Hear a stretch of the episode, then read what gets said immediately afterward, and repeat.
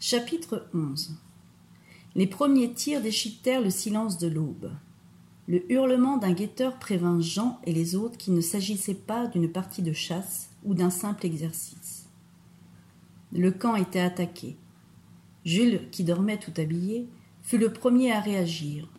Il se précipita sur l'un des fusils d'assaut étalés à l'entrée de la hutte, l'arma et se tourna vers les autres, toujours allongés sur leur couchette.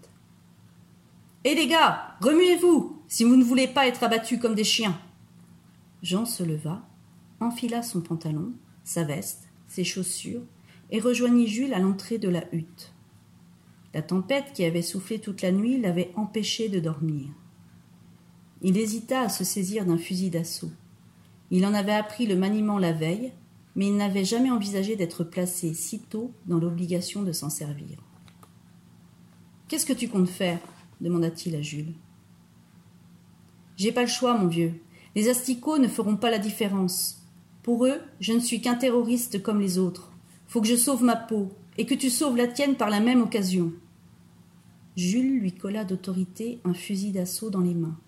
Le contact avec l'acier froid déclencha des frissons dans le dos de Jean, à moins que ce ne fût la fraîcheur de l'aube.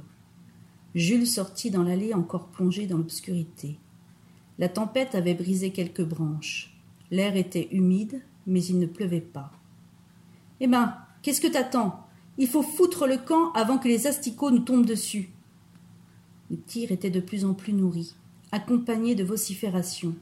Entre chaque salve, un silence assourdissant, inquiétant, ensevelissait la forêt. Les oiseaux ne chantaient plus. Jean ne bougea pas. Il ne pouvait pas se sauver sans savoir ce que son père était devenu. La surprise avait cloué sur place lorsqu'il l'avait reconnu dans la pénombre de la hutte située à l'écart. Son père, qu'il croyait à jamais résigné, frappé de la malédiction des coups noirs, était un terroriste. Pas seulement un terroriste, mais l'un des responsables du camp. Il avait accueilli Jean d'un sourire chaleureux, puis il s'était approché de lui et l'avait longuement étreint. J'ai appris ce qui t'était arrivé. Nous avons des yeux et des oreilles partout, et un excellent réseau de communication. Alors, comme le fourgon passait près de la forêt, nous avons décidé de lui tendre une embuscade. Pardon, avait balbutié Jean. Je n'aurais pas dû aller. Tu sais Ne t'inquiète pas. Je savais que tu suivais l'école clandestine. Non seulement je le savais, mais j'ai encouragé ta mère à t'y conduire. Nous devons passer par l'instruction si nous voulons changer notre condition. Moi aussi, j'ai appris à lire, à écrire et à compter. Ça fait longtemps que je suis un terroriste, depuis l'âge de quinze ans. J'ai commencé comme simple messager, puis je suis devenu opérationnel, et enfin on m'a confié la responsabilité d'un groupe. Maman est au courant. Je l'en avais informée avant de l'épouser. Elle a accepté de me partager avec le parti de la démocratie occidentale. C'est pour ça qu'elle a l'air toujours inquiet. Les yeux de son père s'étaient emplis de tristesse. Elle n'a pas eu une vie facile. Et moi, qu'est-ce que je vais devenir maintenant? Il y a plusieurs possibilités. Nous devons en discuter et tu feras ton choix. Tu es un évadé maintenant, un hors-la-loi, un clandestin. Tu recevras bientôt un nom de code, comme moi. Retourne avec les autres pour l'instant. Et, Jean, gardons notre secret pour nous. Jean l'avait revu à deux reprises les jours suivants.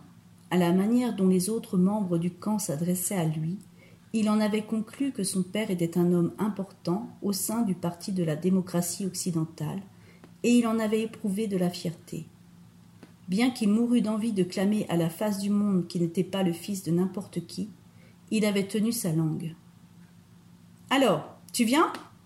Jean secoua la tête au bord des larmes. Je reste. Jules leva la tête et resta un moment le nez en l'air comme un animal aux abois.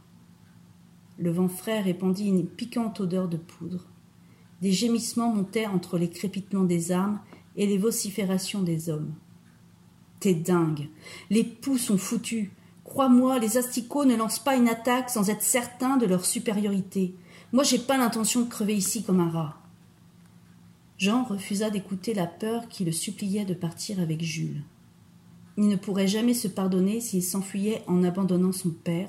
Il ne pourrait plus regarder sa mère et ses sœurs en face.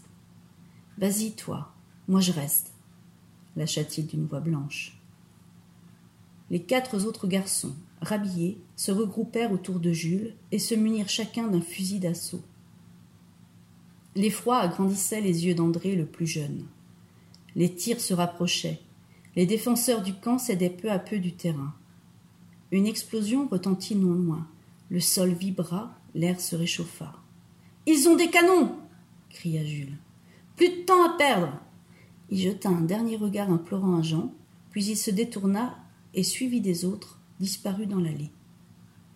Jean attendit encore quelques instants avant de sortir à son tour de la hutte. Une fumée épaisse, âcre, estompait les formes alentours, les arbres, les habitations, les buissons. Des hommes surgissaient et disparaissaient dans la brume comme des spectres. Impossible de les reconnaître, impossible de deviner s'ils étaient des terroristes ou des assaillants. Il déverrouilla machinalement le cran de sûreté de son fusil d'assaut. Quelqu'un surgit dans son dos. Reste pas là, petit, ils arrivent. Après une brève hésitation, il s'élança sur les traces de l'homme. Le souffle brûlant d'une nouvelle explosion lui lécha la nuque et le dos. Il accéléra l'allure pour ne pas perdre le contact avec la silhouette qu'il louvoyait cinq mètres devant lui, entre les troncs et les buissons. D'autres hommes s'égayaient dans la forêt, délogés de leur poste ou de leur hutte par les déflagrations répétées qui rendaient l'air irrespirable. Des corps étaient allongés dans les fougères, certains parfaitement immobiles, d'autres encore agités de tremblements. Jean repoussa la tentation de s'arrêter pour vérifier si son père ne se trouvait pas parmi eux. Les balles sifflaient maintenant autour de lui, émiettant les feuilles et les brindilles, frappant les troncs avec des bruits mats. Des grondements de moteurs enflaient rapidement, entrecoupés de craquements, comme si les véhicules se frayaient un passage en arrachant les arbres. Jean perdit de vue l'homme qui courait devant lui. La fumée était moins épaisse, mais la végétation plus dense. Les hautes fougères, les branches basses et les buissons formaient un enchevêtrement presque inextricable. Il parvint à s'y enfoncer en abandonnant un pan de vêtements, et un petit bout de peau sur une branche d'épine. Son cœur battait la chamade. Il peinait à reprendre son souffle. Aiguillonné par la panique, il continua de progresser dans le couvert, butant sur les racines, se tordant les pieds dans les anfractuosités du sol. Un sifflement déchira les feuillages. Il rentra machinalement la tête dans les épaules. L'obus explosa une vingtaine de mètres plus loin. Des éclats de terre et d'écorce transpercèrent la végétation et cinglèrent le visage de Jean. Un filet tiède, duveteux, dévala sur ses joues et son menton. Du sang. Sans cesser de marcher, il glissa son fusil d'assaut sur l'épaule et palpa sa blessure de l'index. Un morceau de métal s'était fiché dans sa pommette et presque incrusté dans l'os. Il parvint à le décoller. La douleur lui transperça la joue comme une épingle chauffée à blanc. Le sang coula de plus belle. Il garda la paume de sa main gauche plaquée sur la plaie, et de la main droite continua d'écarter les branches basses et les fougères. Il contourna le cratère profond, noir et encore fumant creusé par l'obus. Les explosions continuaient d'ébranler l'air et le sol. Le vent ne parvenait plus à disperser la fumée, et, de nouveau, il évoluait dans une brume épaisse, étouffante. Il ne s'arrêta pas malgré la fatigue. Le silence absorba peu à peu le fracas de la bataille. Des tirs sporadiques répondaient au roulement sourd des explosions qui résonnaient désormais à la façon d'un orage lointain. Il se mit à pleuvoir, une pluie violente, rageuse, qui semblait pressée de noyer les hommes et leur folie destructrice. Le cœur de Jean était aussi lourd que son corps. Son père était peut-être resté dans le camp. Il regrettait de ne pas lui avoir parlé, de ne pas lui avoir crié qu'il l'aimait, cet homme que les activités clandestines avaient trop souvent éloigné de la maison et de ses enfants. Le reverrait-il un jour? Aurait-il l'occasion de rattraper le temps perdu? Qu'étaient devenus Jules et les autres? La lanière de son fusil d'assaut lui meurtrissait l'épaule. Il résista à la tentation de s'en débarrasser. C'était un outil de mort, un serviteur du malheur, mais il en aurait sans doute besoin dans les jours à venir. Il marcha de longues heures sous une pluie battante. Le silence était retombé sur la forêt, traversé de temps à autre de grondements étouffés. Les assaillants s'étaient sans doute rendus maîtres du camp. Jules avait eu raison sur un point. Les terroristes n'étaient pas de taille à résister à la puissante armée du royaume. Chaque révolte, chaque insurrection s'était terminée par l'extermination des émeutiers. Les mêmes scènes s'étaient déroulées dans les diverses parties du monde, selon Magda. À quoi servait-il de prendre les armes? Pourquoi son père et ses compagnons avaient-ils sacrifié leur famille pour se lancer dans une action de toute façon vouée à l'échec? Un fracas de branches brisées le tira de ses pensées. Il déverrouilla le cran de sûreté du fusil d'assaut et s'immobilisa, les sens en alerte. Des formes sombres et furtives filèrent quelques mètres plus loin, en semant des grognements dans leur sillage. Des sangliers.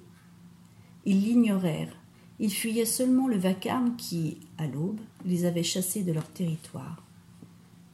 Il reprit sa lente progression jusqu'à ce qu'il débouche sur une clairière noyée de pluie. La fille le fixait avec une expression oscillant entre effroi et espoir. La robe noire et maintes fois ravaudée qu'elle portait n'allait pas avec son visage à la finesse et à la blancheur insolite.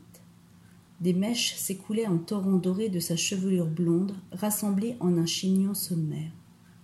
La terreur avait agrandi ses yeux clairs lorsqu'il était entré dans la maison. Jean avait alors pris conscience qu'il n'avait pas une allure rassurante, avec le sang sur sa joue, ses vêtements crottés, déchirés, et le fusil d'assaut qu'il braquait nerveusement sur elle. Puis il avait aperçu le corps sur le lit, la tête à demi décomposée, reposant, sur l'oreiller, les mains jointes sur la poitrine. Et il avait fait le lien avec l'odeur qui l'avait saisi lorsqu'il s'était introduit dans la maison. L'odeur caractéristique de la mort. Qui êtes-vous? Que faites-vous ici? La fille ne s'exprimait pas comme les gens du peuple. Elle avait cette diction précise et cette autorité naturelle propre aux aristocrates. Elle ressemblait par bien des côtés à Lise, la fille du comte de la Roussière. Même âge, même blondeur, mêmes yeux clairs. Et vous, qu'est-ce que vous fichez dans le coin? Il se souvint tout à coup du timbre désastreux de sa voix, s'élevant de l'enregistreur des cafards. Il s'éclaircit la gorge, il remit également un peu d'ordre dans sa tenue et oublia sa fatigue pour se tenir droit. J'ai eu un accident de voiture et j'ai été séquestrée par le fils de cette femme, répondit-elle. Il m'avait enfermée dans la cave, mais la tempête a ouvert la porte au début de la nuit et je, je me suis réfugiée dans la maison. Drôle d'idée. Si c'était lui qui était revenu à ma place, il vous aurait aussitôt remise dans la cave. Elle baissa les yeux. Je, je n'ai pas osé affronter la tempête. Mais si vous me ramenez chez moi, je vous promets que vous ne le regretterez pas. C'est où chez vous? Versailles. Le claquement soudain de la porte fit sursauter Jean. Il la referma et la bloqua en tirant le petit verrou intérieur. La fille leva de nouveau sur lui ses yeux limpides. Quelque chose l'agaçait chez elle. Elle lui rappelait un peu trop Lise, sans doute, et l'humiliation qui lui était associée. Versailles, vous vivez à la cour? Pas vraiment, mais mes parents reçoivent un grand nombre de courtisans, et j'ai souvent vu le roi, ajouta-t-elle, et j'ai été à plusieurs reprises reçue au château par la reine. Jean s'avança vers la table du centre de la pièce. Ses vêtements mouillés collaient à sa peau. Ses chaussures gorgées d'eau gargouillaient à chacun de ses pas. Qu'est-il arrivé à votre joue? Il porta machinalement la main à la plaie. J'ai reçu un éclat. Il y a peut-être quelque chose dans cette maison pour vous soigner. Elle trouva, dans l'un des tiroirs du buffet, un flacon d'alcool à soixante-dix degrés et du coton. Elle s'approcha de lui. Je vais désinfecter votre plaie. Attention, ça risque de piquer. Elle versa de l'alcool sur le coton. Elle n'était visiblement pas familière de ses gestes. Il n'était pas rassuré de la voir ainsi hésitante et maladroite. Il éprouvait en sa présence une autre sensation, indéfinissable, une sorte de paralysie. Oubliez l'agacement qu'il avait d'abord ressenti. Il aurait voulu que le temps se suspende et qu'il demeure dans cette maison isolée jusqu'à la fin des temps. Il lui semblait être entré par effraction dans l'un de ces contes où les princesses vêtues de haillons se réveillaient d'un sommeil interminable et ressemblaient étrangement à la jeune fille qui le soignait. Après le fracas des explosions du matin, après la marche pénible dans le cœur sombre de la forêt, l'atmosphère paisible de cette masure le ravissait, l'enchantait, malgré la morte qui gisait dans le lit, ou peut-être à cause d'elle. La fille tira une chaise derrière lui et l'invita à s'asseoir. Il posa son fusil d'assaut sur la table avant de lui obéir. Elle appliqua le coton sur la plaie au-dessus de sa joue. Il faillit décoller de la chaise et filer dehors pour apaiser la brûlure qui le dévorait. Il serra les dents. Des larmes emperlèrent ses cils. Le feu se propagea dans l'os de sa pommette, dans sa mâchoire, dans toute sa tête. Malgré ses soubresauts, elle maintint fermement le coton.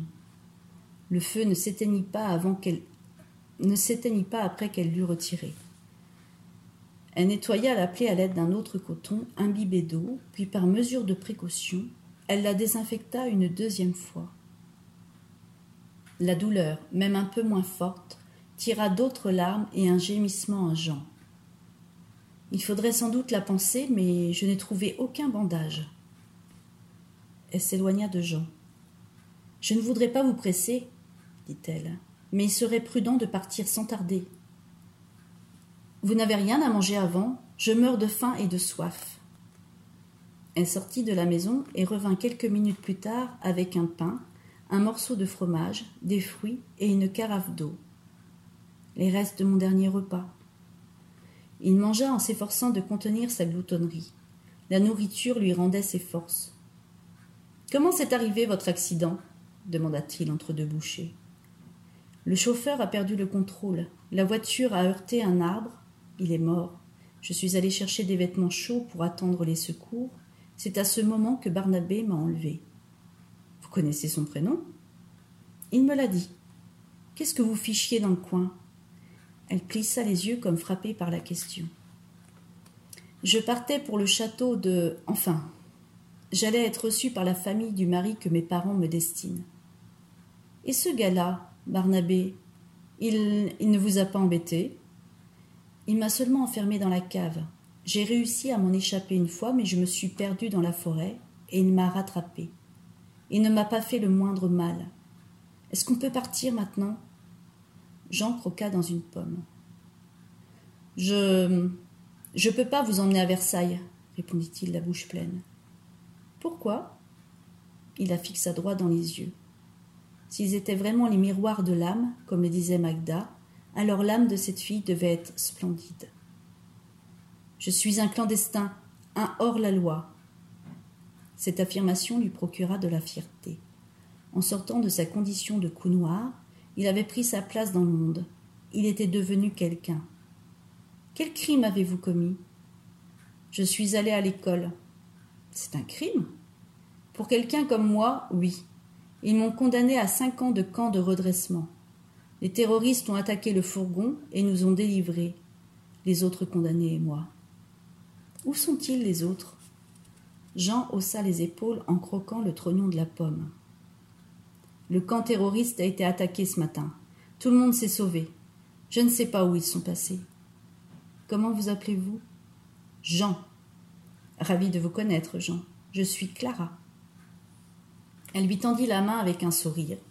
Elle était d'une délicatesse étonnante, intimidante. Il la pressa en faisant bien attention de ne pas la broyer. Si vous ne pouvez pas me conduire à Versailles, vous pouvez peut-être m'aider à sortir de cette forêt. Il but une gorgée d'eau, se souvint au dernier moment qu'on ne devait pas s'essuyer les lèvres d'un revers de manche, reposa le verre sur la table. C'est faisable.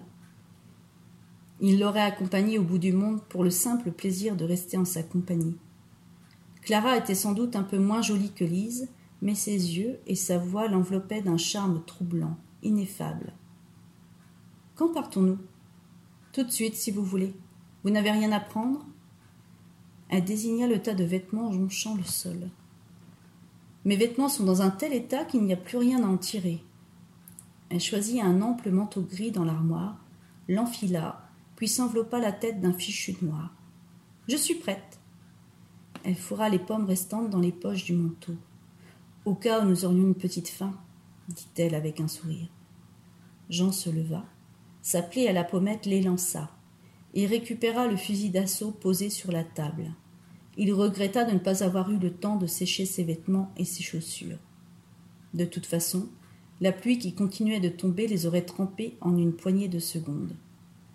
Des trombes les accueillirent à l'extérieur. Clara pointa le bras devant elle en poussant un cri.